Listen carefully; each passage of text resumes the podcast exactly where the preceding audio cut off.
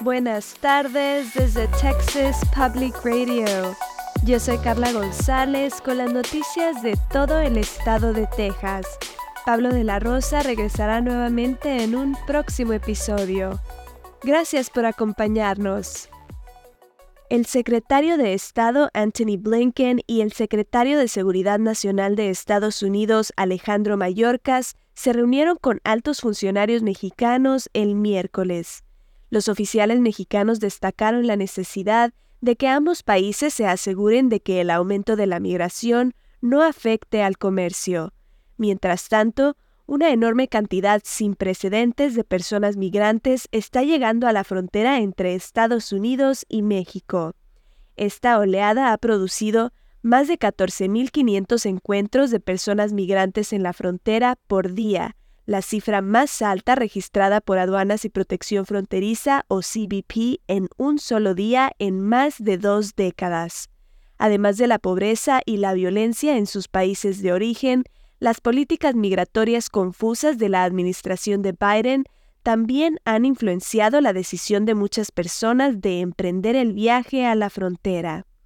A pesar de una reducción reciente de personas provenientes de América Central, el continuo aumento de encuentros en la frontera parece indicar que la gente está cansada de esperar las citas de CBP, que incluso con 1.500 por día, están lejos de ser suficientes para abordar la cantidad de personas que esperan en el norte de México, como parte de una caravana de 3.500 personas que se dirige a Estados Unidos desde Tapachula. El Departamento de Justicia de Estados Unidos o DOJ dice que la ley de inmigración más reciente de Texas, el proyecto de ley del Senado 4, que convierte la inmigración ilegal en un delito estatal, es inconstitucional. En una carta obtenida por la publicación Houston Chronicle, el DOJ le dijo al gobernador Greg Abbott que el Estado no puede hacer cumplir la legislación. El DOJ dice que buscará evitar que Abbott haga cumplir la nueva ley por todas las vías legales posibles. El Estado tiene hasta el 3 de enero para cumplir.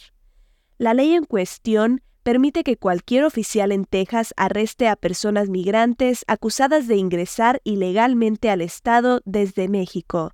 La legislación también da a los jueces el poder de ordenar la expulsión de una persona migrante del Estado. La ley fue fuertemente criticada por grupos defensores de los migrantes, jueces de inmigración y funcionarios electos en todo el estado y en Washington. La Corte Suprema de Estados Unidos dictaminó en 2012 que solo el gobierno federal podía hacer cumplir la ley de inmigración después de que Arizona intentó promulgar una legislación similar. El alcalde de Nueva York, Eric Adams, ha impuesto nuevas restricciones a los autobuses que transportan a personas migrantes que llegan desde Texas. Los autobuses deberán proporcionar un aviso con 32 horas de anticipación antes de su llegada a la ciudad de Nueva York. Los autobuses solo pueden dejar a los pasajeros en un solo lugar y durante ciertas horas designadas. El no cumplir con las restricciones puede resultar en un delito menor de clase B con posibles multas. Texas ha transportado a más de 31.200 personas migrantes a la ciudad de Nueva York desde agosto de 2022 como parte de la controvertida iniciativa de seguridad fronteriza del gobernador Greg Abbott, conocida como Operation Lone Star. Las últimas noches de 2023 y las primeras de 2024 serán frías, con temperaturas mínimas alrededor de los 30 grados Fahrenheit. Los servicios de cuidado animal o ACS de San Antonio están pidiendo a los dueños de mascotas asegurarse de que los animalitos estén adecuadamente resguardados del frío. ACS dice que un refugio adecuado para una mascota debe incluir por lo menos tres paredes, un suelo elevado y un techo. Las mascotas siempre deben tener acceso a comida y agua.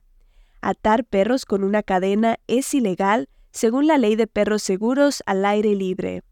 Los oficiales de cuidado animal estarán patrullando en busca de violaciones. Se les pide a los residentes que reporten cualquier caso de negligencia animal haciendo una llamada al 311, el servicio al cliente de la ciudad. Para hacer un reporte en línea, visite la página web saacs.info diagonal 311. Esto ha sido TPR Noticias al Día. Siga nuestro canal en YouTube o Facebook para no perderse ninguna historia. Desde el Valle del Río Grande para Texas Public Radio, yo soy Carla González. Con el equipo de investigación especial más grande de Texas, hemos recuperado más de 13 y medio millones de dólares, protegiendo a negocios como el suyo. Somos un socio luchando contra el fraude en la compensación para trabajadores. Su negocio es más seguro, más fuerte, mejor con Texas Mutual.